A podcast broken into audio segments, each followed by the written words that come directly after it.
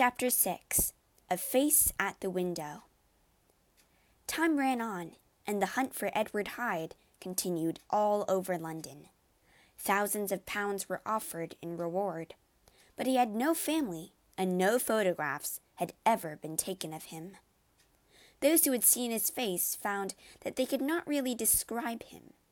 Others then to agree that he was a detestable looking man.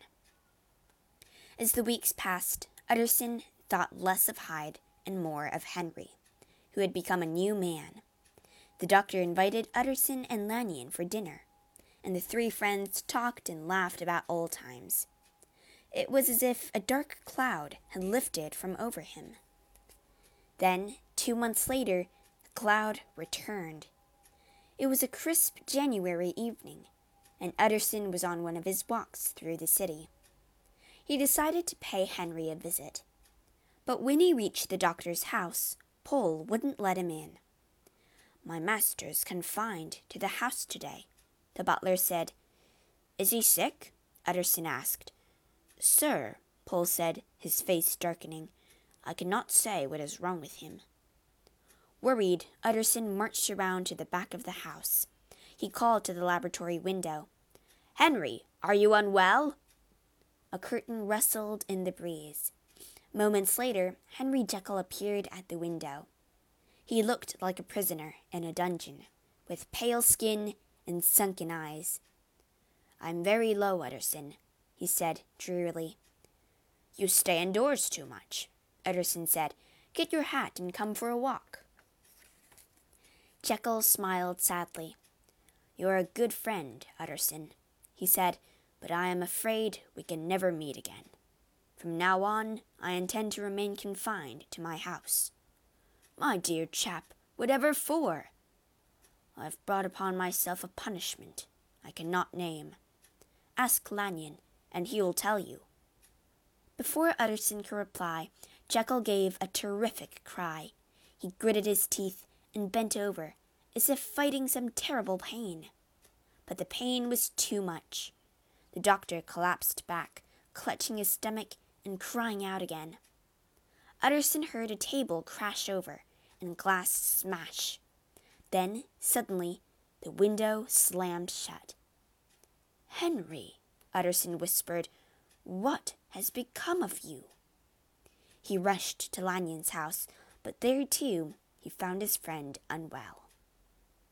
Lanyon lay in bed, the blanket pulled up to his chin. Each time a door creaked or a window rattled in the wind, the doctor's eyes darted around the room. It seemed as if the man's nerves had been shattered. I have, have had a shock, Utterson, he said in a trembling voice, from which I fear I shall never recover.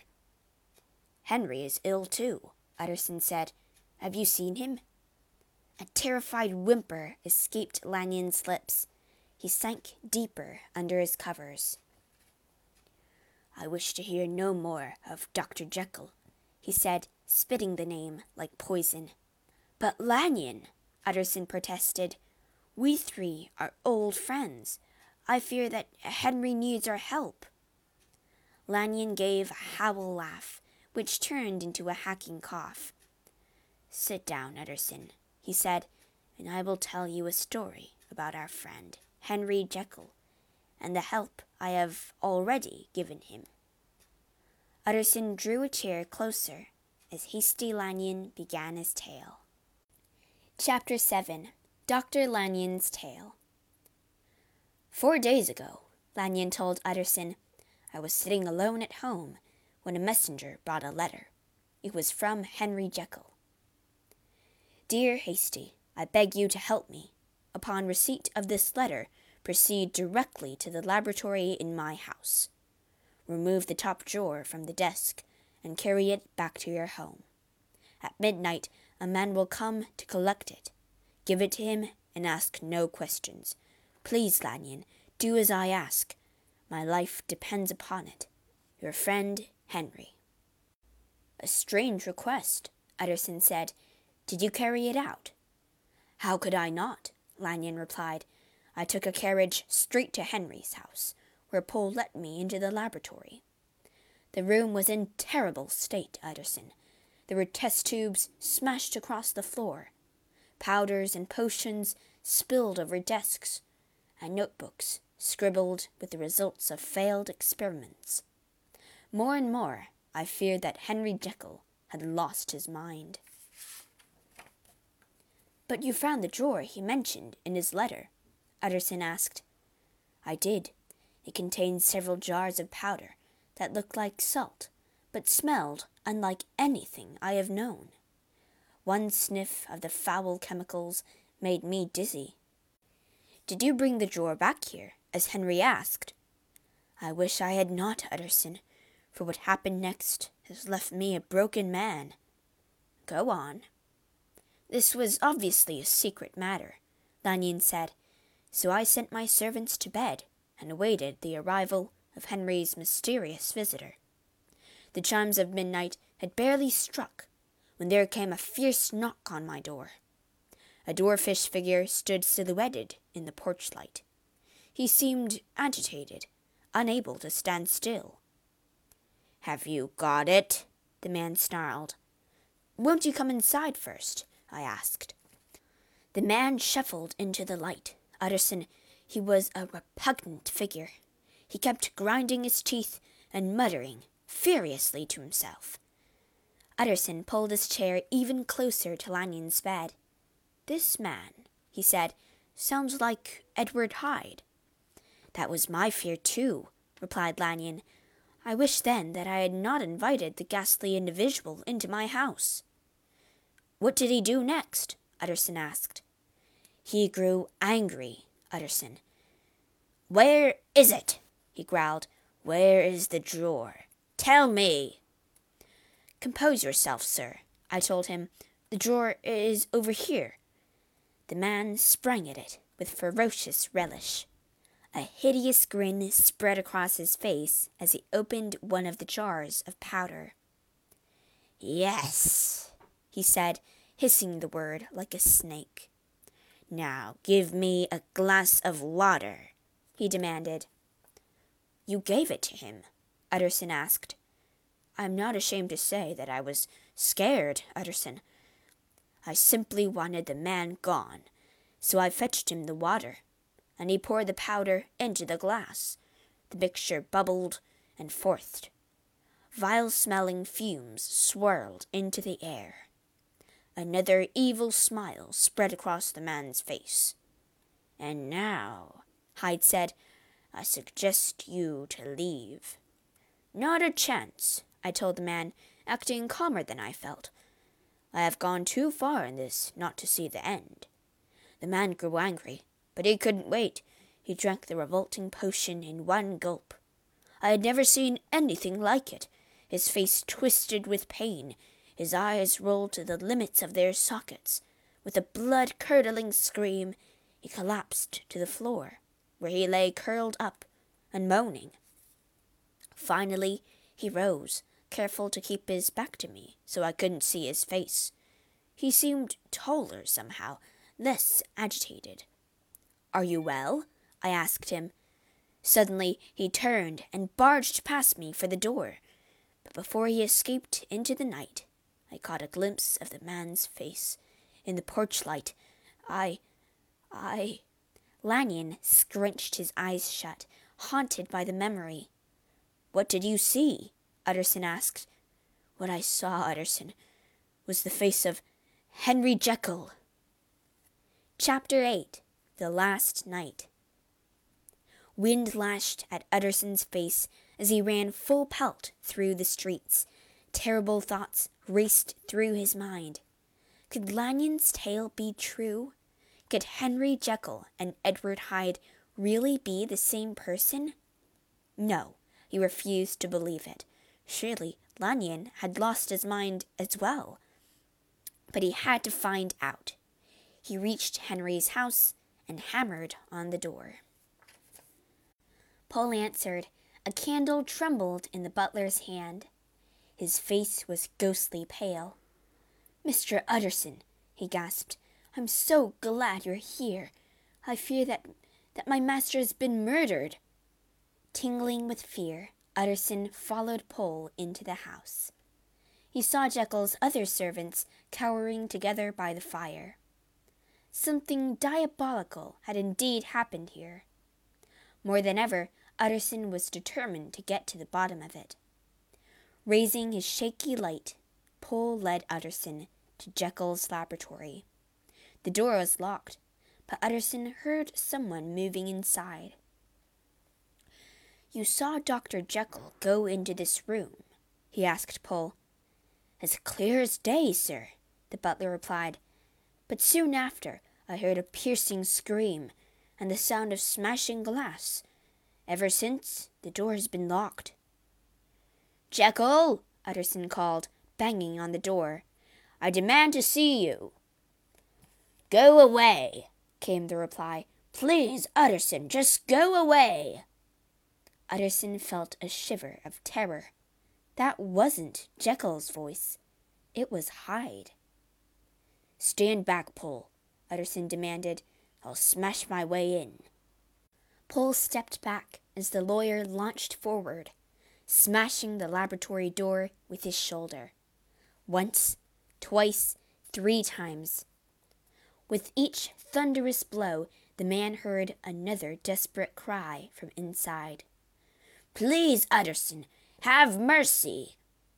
The door crashed open, and Utterson burst inside, his walking cane raised and ready to strike. But there was no need for the weapon. Lying on the floor in a twisted heap was the body of Edward Hyde. A bottle of red liquid rolled from the murderer's lifeless hand. Poison, Utterson said. The fiend took his own life. Look, sir, Poole said, examining a sheet of paper on the desk. A note from Dr. Jekyll. It is addressed to you.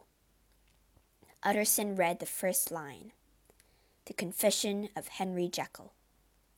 Utterson stared at the corpse on the floor. Was Lanyon telling the truth? Could this man be his friend, Henry, too? The letter trembled in his hand as he began to read. Chapter 9 The Confession of Henry Jekyll. My dear Utterson, now that my life reaches its end, the time has come to tell you everything about Henry Jekyll and Edward Hyde. Of me, you already know much. I strive to be a kind man and a good doctor. But more and more I grew troubled by the violence I witnessed in my work the wounds from guns, knives, and bloody battles. I became convinced that all men were not truly one, but truly two good and evil. I was determined to find a way to separate the two characters. At night, I experimented with chemicals, creating a potion that I hoped would rid man of his capacity for evil. One night, I drank it. You've seen for yourself how the potion affected my body, Utterson but you have not felt the incredible pains. I felt a grinding in my bones, a sickness in my stomach. A terrible change came over me.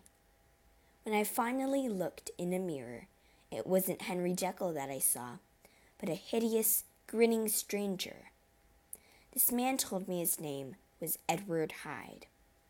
I knew that Hyde was pure evil, so I quickly drank more of the potion and again became Henry Jekyll. It should have ended there, but I became fascinated with my creation. I drank the potion regularly, and am ashamed to say that I welcomed the change. At night, I stalked the streets as Edward Hyde. I felt alive, Utterson. I felt truly alive. But gradually, Hyde began to take control of me. I began to change into him without even taking the potion. Fearing he would consume me completely, I had you write that will, leaving everything I owned to Hyde. I even bought him his own house. Hyde's evil grew worse and worse. He barged into men, cursed at women, and trampled that young girl in the street. I knew I should put an end to him, but it was as if I was addicted to the dark side of his nature. Then, one night, Hyde went too far and murdered that poor man. Suddenly, all of London was hunting for Hyde. I began to take double and triple doses of the potion to stop myself from becoming him. I knew it might kill me, but I was desperate. For three months it succeeded. As you will remember, Utterson, I became a new man. I was happy again. But it was not to last. One morning, as I walked in the park, I was racked by the pains of the change. A moment later, I was Hyde again. Hyde knew that he would be hanged if he was caught, so he turned to Lanyon to help secure the powder from my house. I'm sure the doctor has told you what had happened next, and that has led you now to my house. But it is too late to save me. I have run out of the powder that stops me from becoming Edward Hyde. Soon Hyde would take control of me forever. But before that can happen, I'm resolved to take my own life with poison. I have created a monster, and now I must slay it. Yes, I feel him stirring inside me now. Goodbye, then, Utterson. You are a true friend. Henry Jekyll. Sir, Poole said. Utterson flinched, crumpling the letter in his hands. He had been so lost in Jekyll's confession that he'd forgotten where he was. He turned, gazing at the monster Edward Hyde lying dead on the floor.